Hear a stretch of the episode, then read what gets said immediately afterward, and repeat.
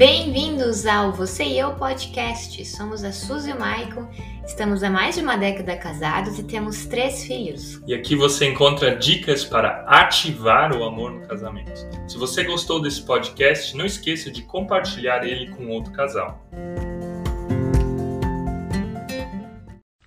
Bom dia, seja você bem-vindo, seja você bem-vindo aqui ao Você e Eu, para mais uma live, para mais um devocional de casal. Hoje a gente vai falar sobre vitimismo. Essa semana nós estamos falando sobre sentimentos que destroem a felicidade no casamento. A gente já falou sobre a ingratidão, a gente já falou sobre o orgulho, a gente falou também ontem, agora eu tenho que até pensar sobre qual foi o tema de ontem, onde nós falamos sobre inveja, exatamente. E hoje a gente vai falar então de um terceiro sentimento que destrói a felicidade no casamento. Se você parar um pouco para pensar, né? Esses sentimentos eles não têm a ver primeiro com o sentimento em relação ao teu marido, em relação à tua esposa, teu cônjuge no caso, mas são sentimentos que nós carregamos na nossa história que nos paralisam de alguma forma, são sentimentos que fazem com que a gente não consiga dar passos na nossa vida de fé, na nossa vida como casal. Ou seja, se eu não estou bem como pessoa, se eu não estou bem como como o Maico, eu também não vou estar bem no casamento e, consequentemente, a Suzy também não vai estar bem no casamento, consequentemente, também não os nossos filhos. Então, por isso, nós estamos falando sobre esses sentimentos que podem destruir a felicidade no casamento. Então, bom dia você que vai entrando. Dani, bom dia, você sempre aí com a gente, muito legal. Eu vou fixar aqui o tema dessa, dessa live, que é o vitimismo, é um sentimento também. É, na verdade, talvez até mais uma postura emocional, né? E você que está entrando, você que já entrou, eu quero te pedir que você dê o seu like. Aperta umas 10 vezes aqui, ó, nesse coração aqui embaixo, porque assim você diz pro algoritmo do Instagram que essa live ela vale ser vista, vale a pena ser vista por mais pessoas nessa manhã, gente. Vitimismo, vitimismo. O que, que é o vitimismo? O vitimismo é como se todas as pessoas que estão à tua volta fossem teus devedores. É como se o mundo todo conspirasse contra você. É como que só você fosse uma pessoa injustiçada no mundo. Né? O meu marido fez algo de errado contra mim, a minha esposa fez algo de errado contra mim, as pessoas do trabalho, meu chefe me machucaram, os meus amigos não são tão legais como deveriam ser, os meus pais me feriram lá na minha infância, o, o pastor da igreja falou algo que não foi legal, o pequeno grupo onde eu estava não foi não foi tão bom como eu imaginava que deveria ser, e assim a gente vai criando uma postura de vitimismo. Ou seja, eu sou a pessoa injustiçada na história e as outras pessoas elas são as más. É lógico que existem situações na nossa vida, é lógico que existem coisas que outras pessoas fizeram conscientemente contra nós. É lógico que existem pessoas que nos machucaram, existem pessoas que abusaram da gente em vários sentidos, físico, sexual, emocional. Essas coisas elas acontecem, eu não estou justificando isso. Mas você não tem como controlar o que as outras pessoas fizeram com você. Mas você tem como controlar o que você faz com o que, que os outros fizeram com você. A forma como você vai lidar com os sentimentos de injustiça. Agora o vitimismo ele faz assim, ó, a pessoa ela se retrai, ela fica lá no cantinho dela e diz: "Olha só como é que eu sou uma pessoa coitada". E quer que todo mundo olhe para ela. Ou seja, é uma forma de chamar atenção. Se não é pelo bem, né? se não é pelo desempenho, se não é por uma qualidade moral, se não é pelo amor, você chama atenção pela dor. Né? Você fica lá encurralado naquele cantinho e chora. Você fica lá encurralado naquele cantinho e reclama dos outros. As pessoas que têm uma tendência né, de falar muito mal dos outros, a gente falou antes também sobre inveja, na verdade é uma característica agora bem parecida. As pessoas que têm a tendência de ficar lá no cantinho delas se fazendo de vítima, elas, na verdade, elas vão ter a tendência também de não pegar as rédeas da sua vida na mão. né, de controlar a sua vida, de fazer a vida acontecer. Porque sempre, e agora estou realmente generalizando, porque sempre uma outra pessoa ela é culpada pela minha infelicidade, pelo meu insucesso. Como é que isso funciona no casamento? No casamento é um dos cônjuges que, quando não consegue aquilo que precisa ou deseja, vai chorar, vai gritar, né? vai fazer ataques pessoais, até ataques de ansiedade, vai parar até no hospital.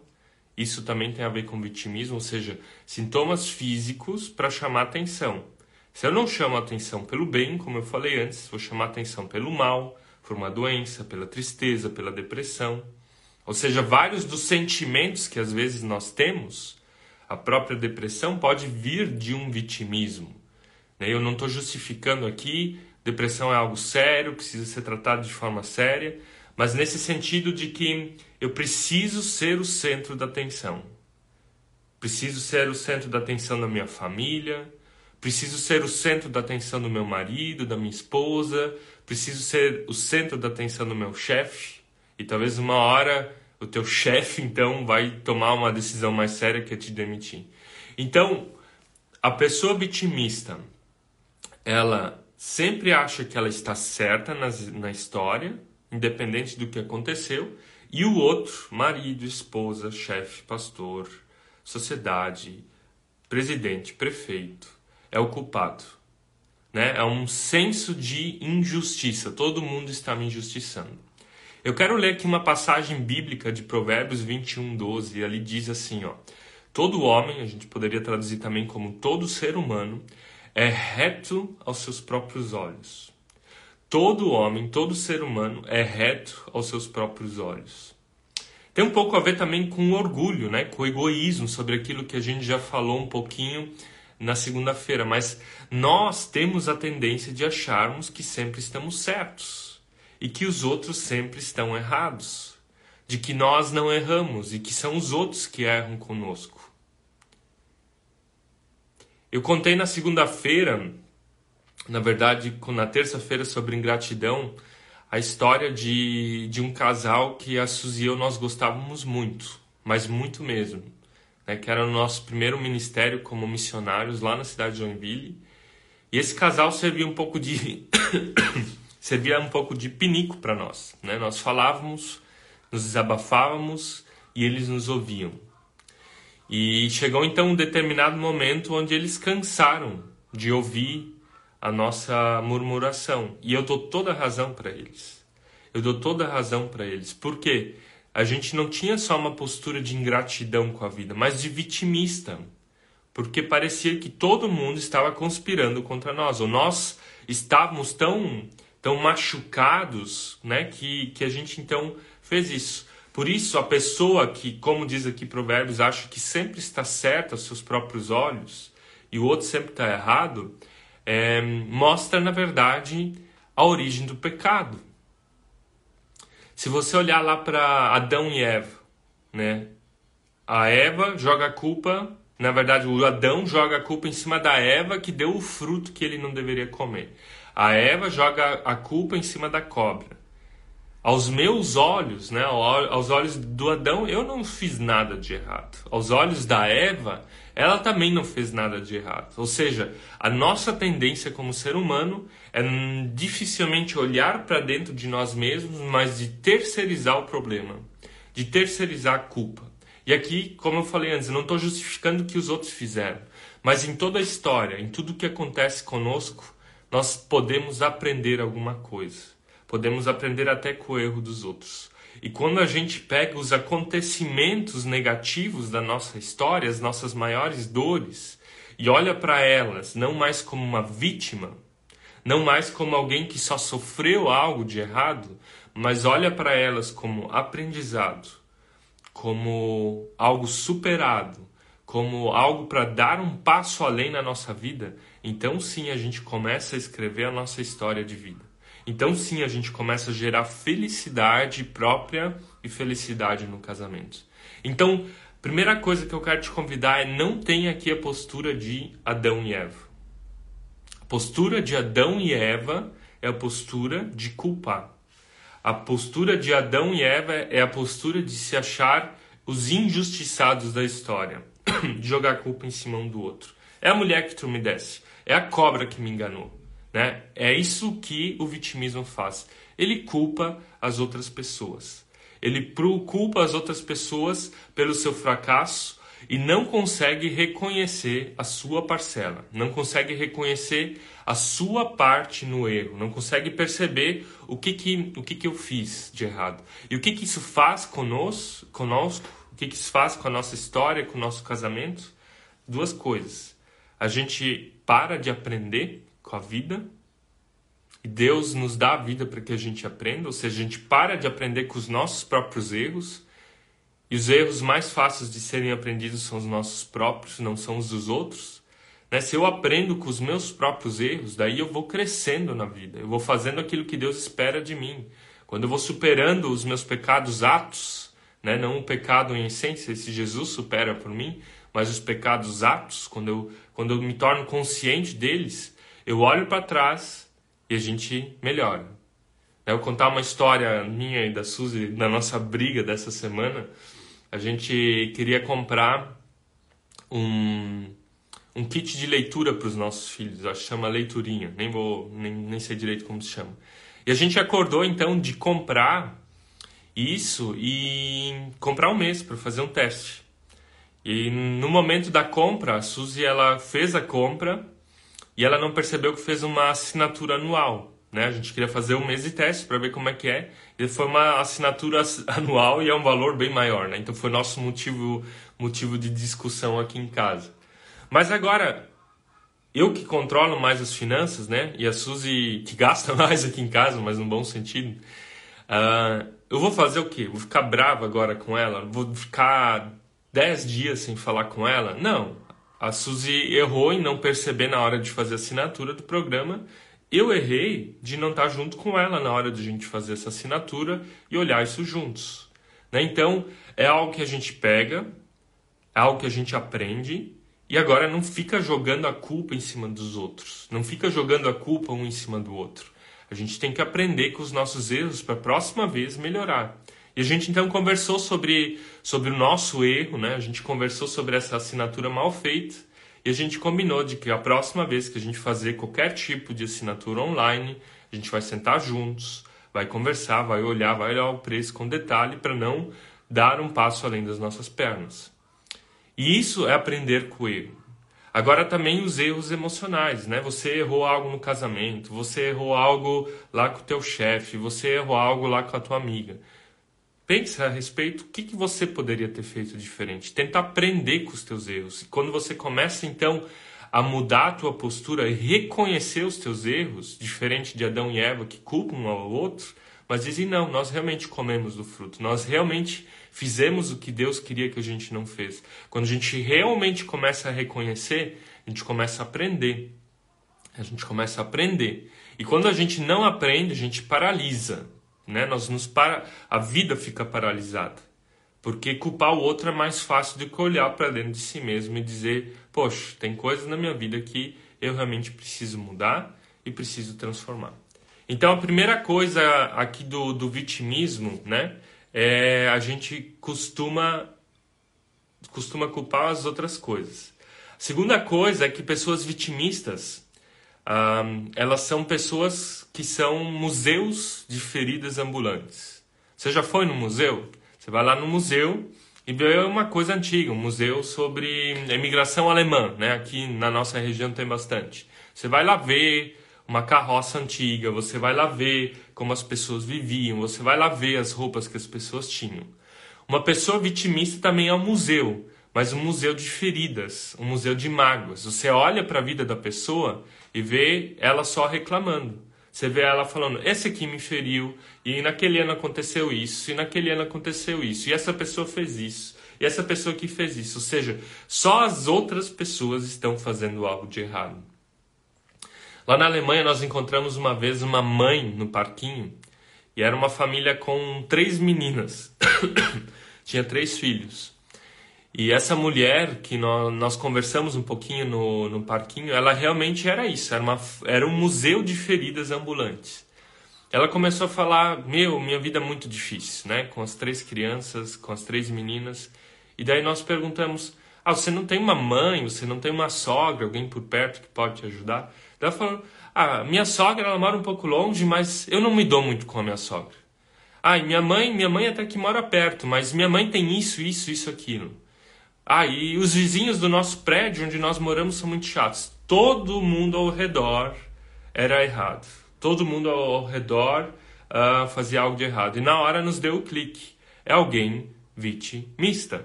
É alguém que prefere jogar a culpa da sua frustração na mãe, na sogra, no vizinho, em vez de assumir a responsabilidade de fazer relacionamentos melhores.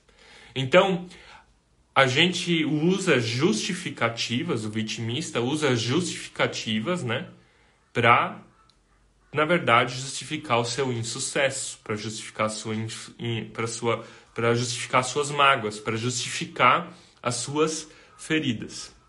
E a terceira coisa que o vitimista faz, ele afasta. Ele afasta as pessoas. Tanto é que Adão e Eva eles se esconderam, né? Eles primeiro eles não querem ter o contato social, não só afastam os outros, mas se afastam por, por conta própria. E segunda coisa, eles foram expulsos da comunhão com Deus. Ou seja, o vitimismo nesse sentido, o vitimismo ele afasta as pessoas à nossa volta. Uma pessoa vitimista ela é tóxica. E tóxica, ela contagia com o seu pessimismo, com o seu negativismo, com as suas falas podres, né, com seu veneno. Então, uma vez você ouve uma pessoa vitimista, duas vezes você ouve, a terceira vez você não quer mais se encontrar com ela.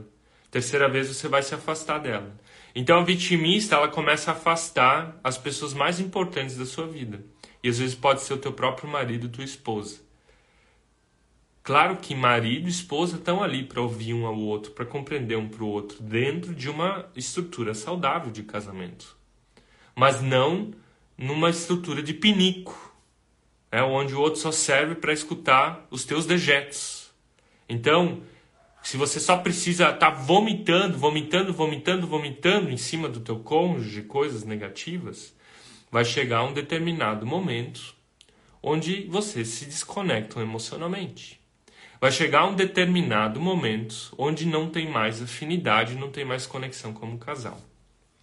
Então, resumindo aqui, antes da gente agora ir para tratar isso, três características de uma pessoa vitimista, olhando para o Provérbios 21, 12, todo homem acha que é reto aos seus próprios olhos. A primeira coisa, o vitimista um, fica culpando as outras pessoas. Segunda coisa, o, fi, o vitimista tem muitas feridas não curadas, é um museu de feridas ambulante.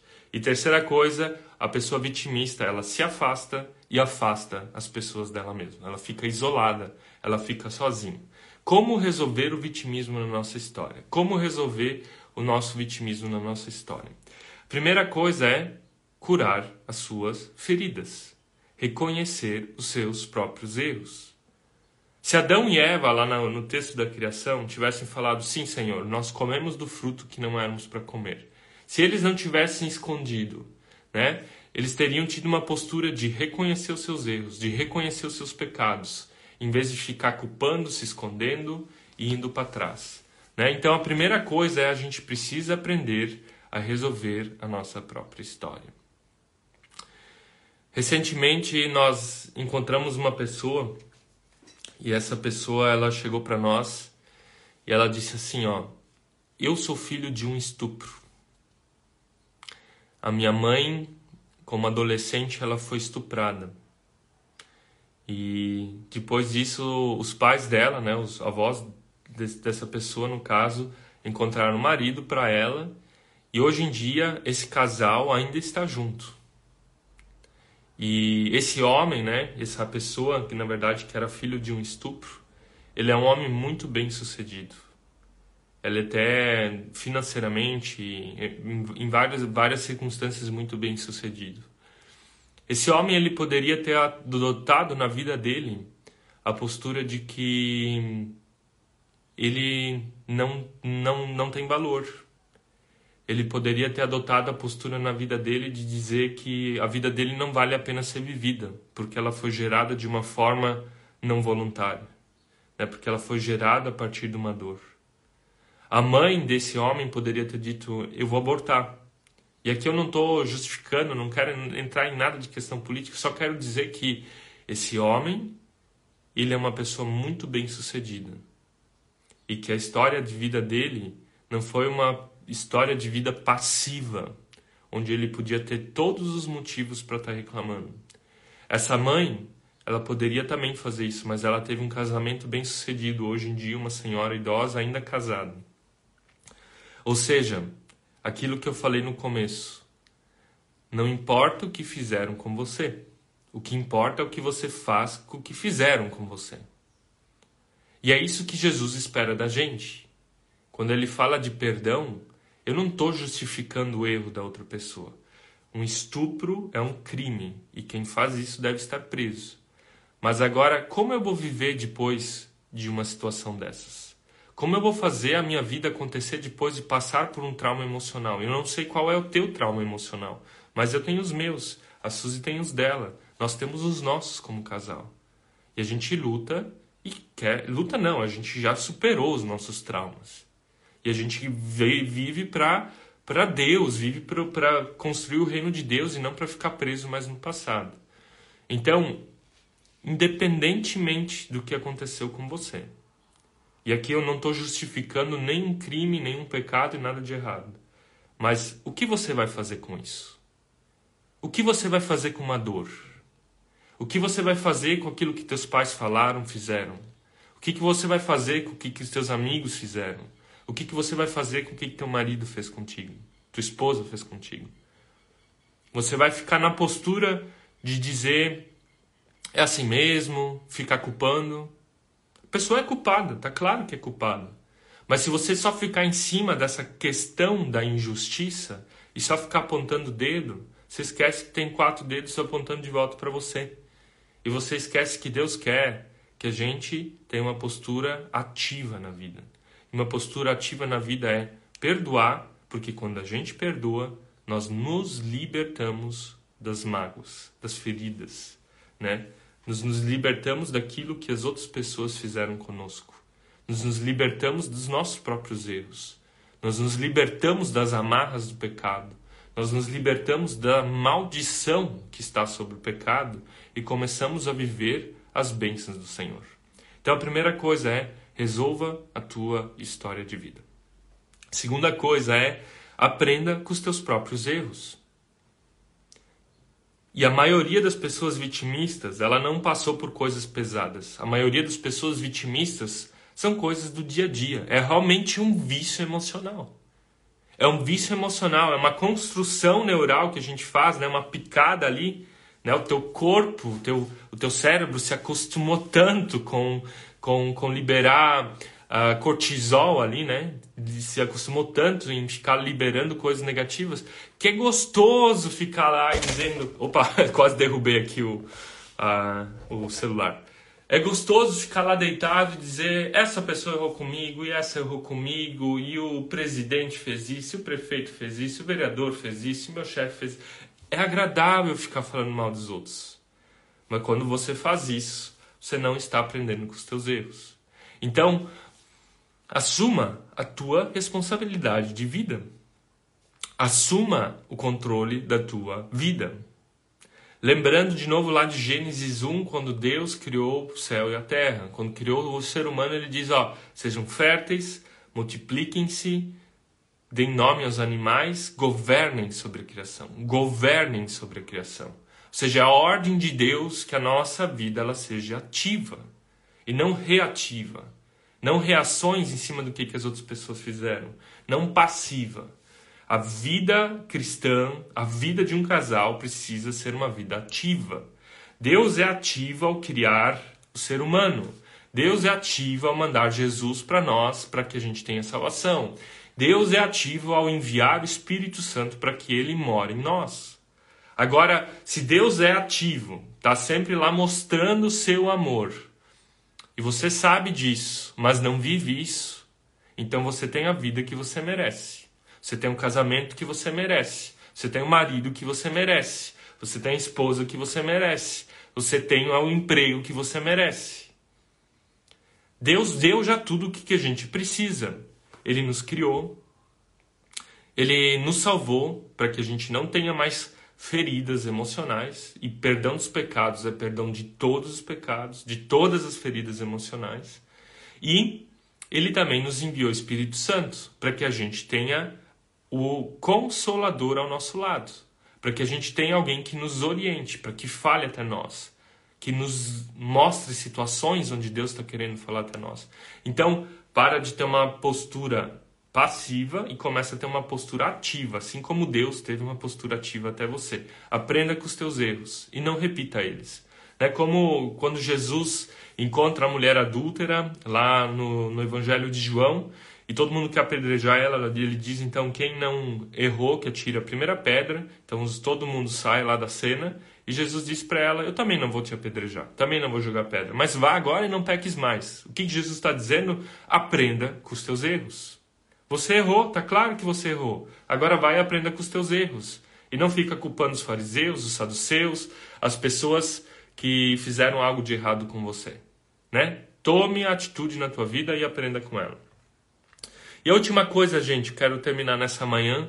Antes de terminar, eu quero ainda ler aqui os comentários.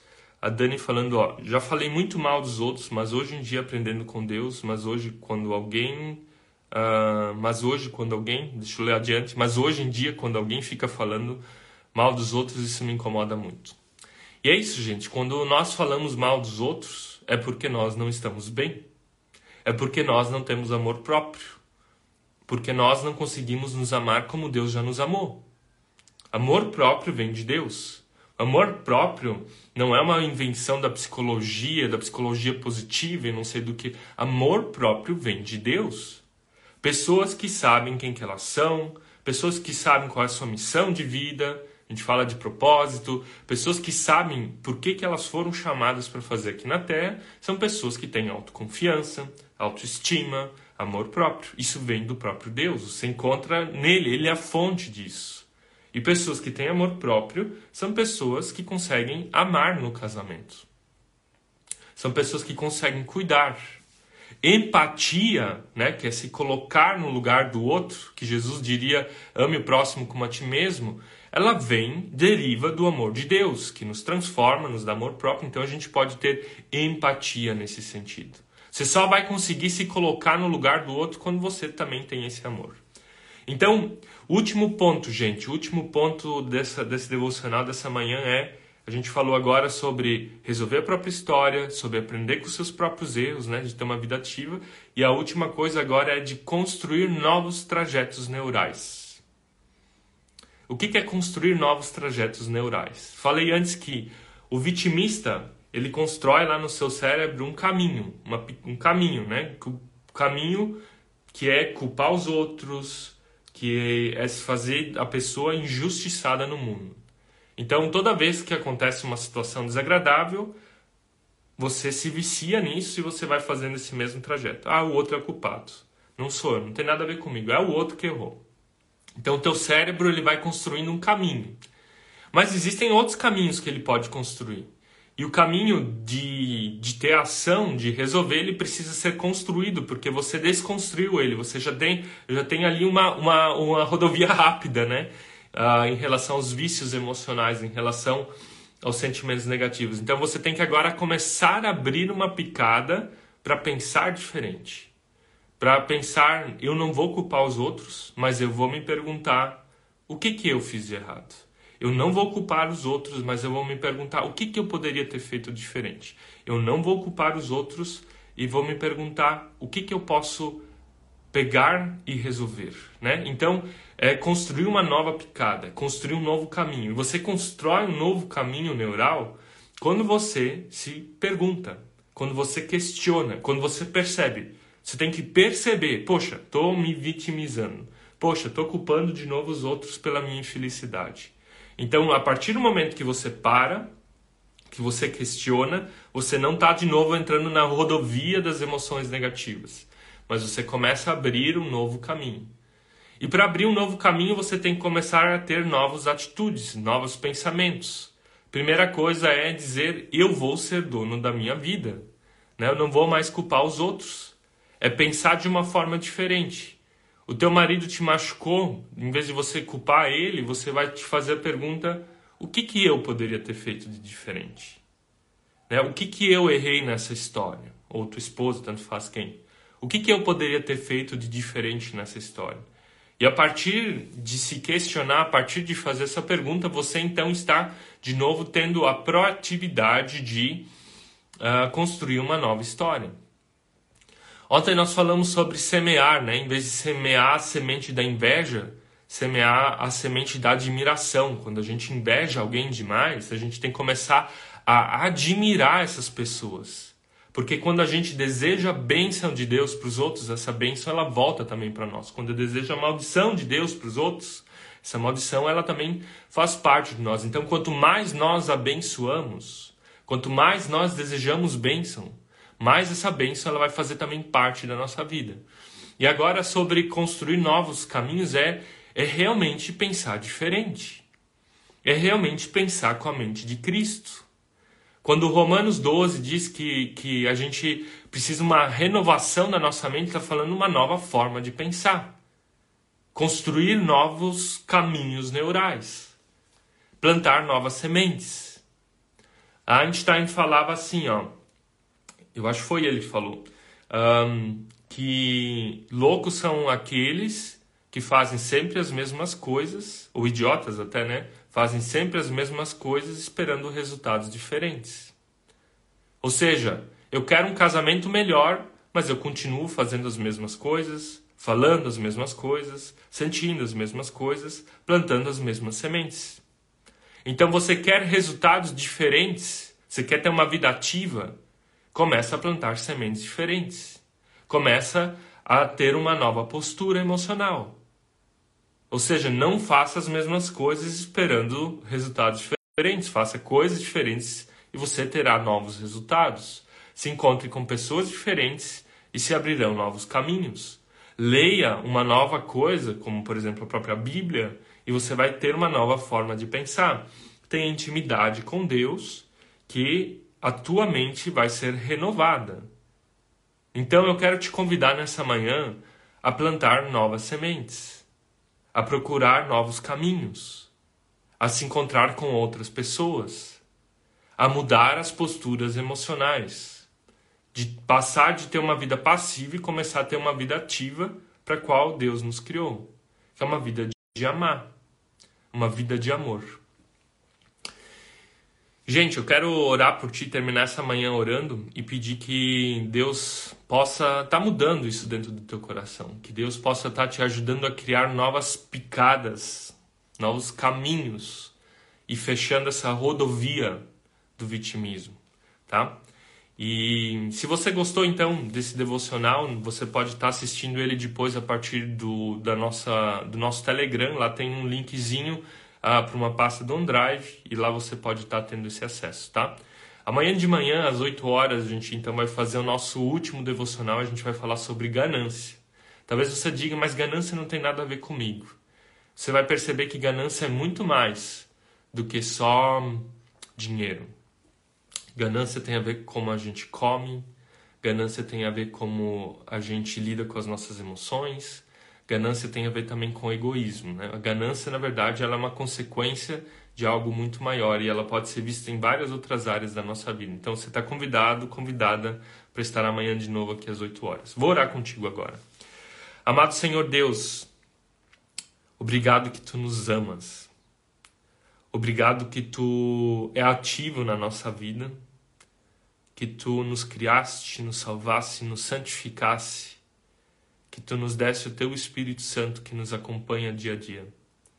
Nos ajude dentro desse teu amor a extrair ação, a extrair proatividade, a reconhecer os nossos erros, os nossos pecados, as nossas falhas e parar de culpar outras pessoas, culpar a ti, culpar o marido, esposa, para que nossa vida seja uma vida de autorresponsabilidade Quero te pedir que tu abençoe homens, mulheres que estão aqui assistindo esse, esse devocional, que tu tire dentro deles todo o sentimento de vitimismo, toda a postura passiva da vida e comece a ajudar a construir novos resultados, a plantar novas sementes, a andar por novos caminhos.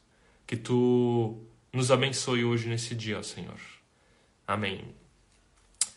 Amém, gente. Amém. Os devocionais, então, de segunda, terça e quarta, né? Os anteriores da semana, você também encontra nessa pasta. A Renata falando aqui que vai vai estar tá assistindo eles. Esse aqui a gente também vai salvar e vai estar tá colocando em breve lá também, beleza?